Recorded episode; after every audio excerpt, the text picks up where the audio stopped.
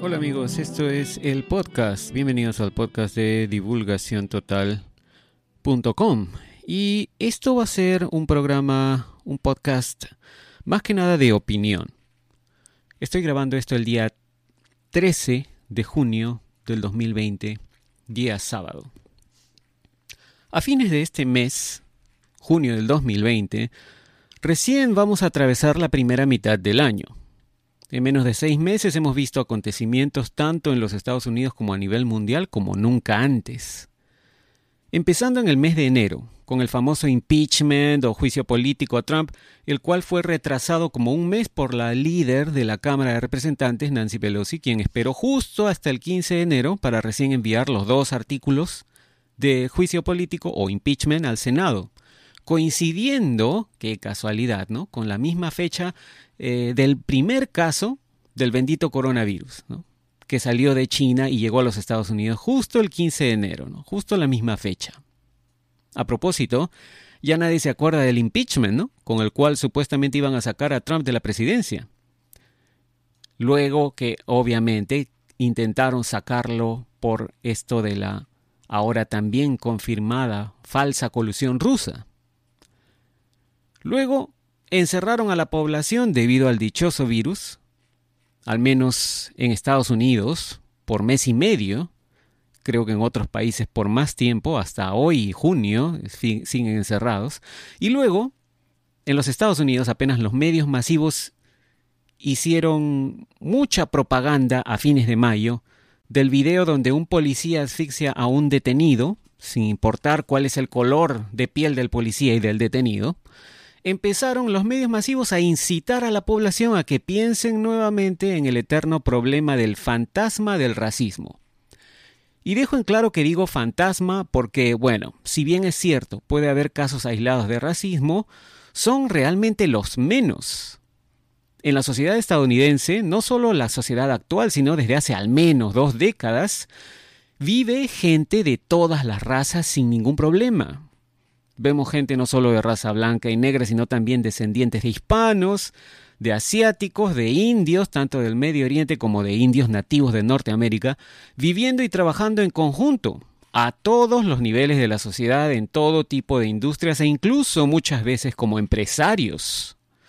Obviamente, esto también incluye por ejemplo, a las fuerzas policiales, fuerzas armadas también, ¿no? En las mismas fuerzas policiales hay agentes de todas las razas.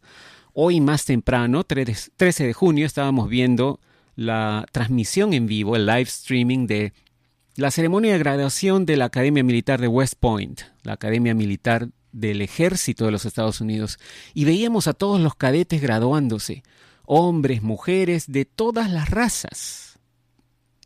La manipulación de los medios de comunicación, en complicidad con ciertos políticos con agendas muy oscuras, pero cada vez más descarados, están tratando de incitar a la violencia y dividir a la opinión pública.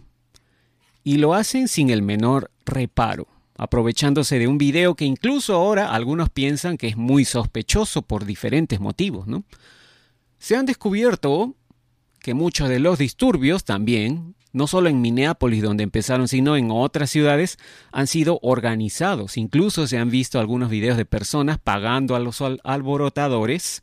Hemos visto que mucha gente reportaba, incluso con fotografías en las redes sociales como Twitter, cómo se dejaban paletas cargadas con ladrillos horas antes de las protestas. Hemos visto a los manifestantes pacíficos también recriminando a los alborotadores por pintar paredes, por, romper ventanas de tiendas, básicamente por secuestrar su legítimo derecho a protestar pacíficamente y, en vez de eso, generar caos y conflicto y obviamente todo lo que los disturbios traen, ¿no? Saqueos, en fin, todo tipo de actitud criminal. ¿Y todo esto por qué? Bueno, parece que detrás de todo esto está la intención del Estado profundo de generar caos y confusión para culpar a la administración Trump de todo esto. Pareciera que, como vieron que el virus o el encierro no podían alargarlo más, como para afectar incluso las elecciones presidenciales de noviembre 3, crearon otra distracción con la idea de la muerte del señor Floyd a manos de un policía. ¿Cómo? Como siempre, apelando a uno de sus viejos trucos. Decir de qué color de piel era la víctima y de qué color de piel era el victimario o el criminal. Todo esto en una semana, o en varias semanas deberíamos decir, ya esto se ha extendido a más de una semana, en donde se siguen revelando muchísimas cosas relacionadas al caso Obama Gate, Spygate o la falsa colusión rusa, como lo quieran llamar.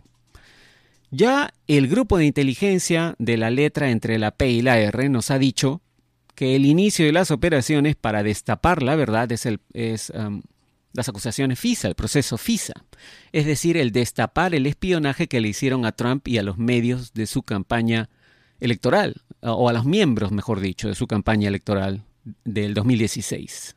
Y esta semana hemos visto, por ejemplo, que el senador Lindsey Graham, presidente del Comité Judicial del Senado, ha obtenido, gracias a una votación de 12 contra 10, los poderes absolutos para citar a audiencias o interrogatorios a los principales protagonistas de la investigación a Trump por colusión rusa. Esto es una noticia importantísima porque nos acerca cada vez más al inicio de eso mismo, del destape del espionaje a Trump, es decir, el inicio del cual el grupo de inteligencia nos ha hablado, lo del caso de la vigilancia FISA. Yo sé que para los que viven fuera de Estados Unidos esto es algo confuso, quizás aburrido, con un montón de nombres y personajes que realmente no les afectan a su vida diaria, ¿no? Cada quien en cada uno de sus países tiene que lidiar con personajes ya sea políticos o de inteligencia o similares que por sus acciones claramente se delatan y demuestran si están trabajando para la gente, para el pueblo o para alguna agenda especial dictada por sus jefes, ¿no? En el caso de Estados Unidos, estas deberían ser las noticias que llenen los titulares de todos los diarios, páginas web, agencias de noticias, programas de TV y radio, ¿no?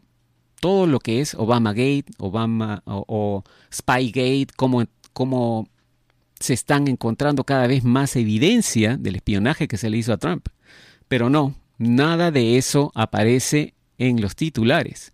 Lo que vemos es un montón de lo que en mi país en su época le llamaban cortinas de humo. ¿No? Cortinas de humo para distraer a la opinión pública con el viejo truco del racismo o el truco del virus y tratar que la gente no piense o vea lo que realmente está ocurriendo en las investigaciones del Departamento de Justicia de Estados Unidos, que sigue sin parar en su lento pero seguro proceso de recopilar hasta, hasta la última pizca de evidencia y así poder dejar sin escapatoria a todos los que secuestraron el poder e intentaron traicionar a su patria, porque eso es lo que han hecho. Les guste o no les guste el presidente electo, quien quiera que sea, podría ser Trump, podría ser Obama, cualquiera, el complotar para sacar a un presidente de su cargo, el cual fue electo debidamente, es complotar contra la decisión de la población. Y eso está tipificado, al menos en la justicia de Estados Unidos, no sé cómo sea en otros países, eso está tipificado como traición a la patria, con condenas muy graves que podrían incluir la pena de muerte, ya que como ustedes recordarán, los Estados Unidos están en estado de guerra desde el 2001, en que George Bush declaró la famosa, entre comillas, guerra al terror ¿no? Después de los ataques del 9-11. Y así, bueno, sí, pues, ¿no? Como parece que ha ocurrido, los involucrados en espiar a Trump hicieron ese espionaje a través de agentes extranjeros, con la ayuda de la CIA. Recuerden, la CIA eh, es una agencia de inteligencia que puede espiar en el extranjero, pero no dentro de Estados Unidos. Y como la CIA era la única agencia a la cual todavía tenía, digamos, control o, o manejo el Estado profundo, entonces, de esta manera, la cosa parece que se convirtió en un complot internacional que arrastra a personajes de diferentes países. Quizás sobre todo en los países que forman este, este famoso grupo de Five Eyes, ¿no? Cinco ojos.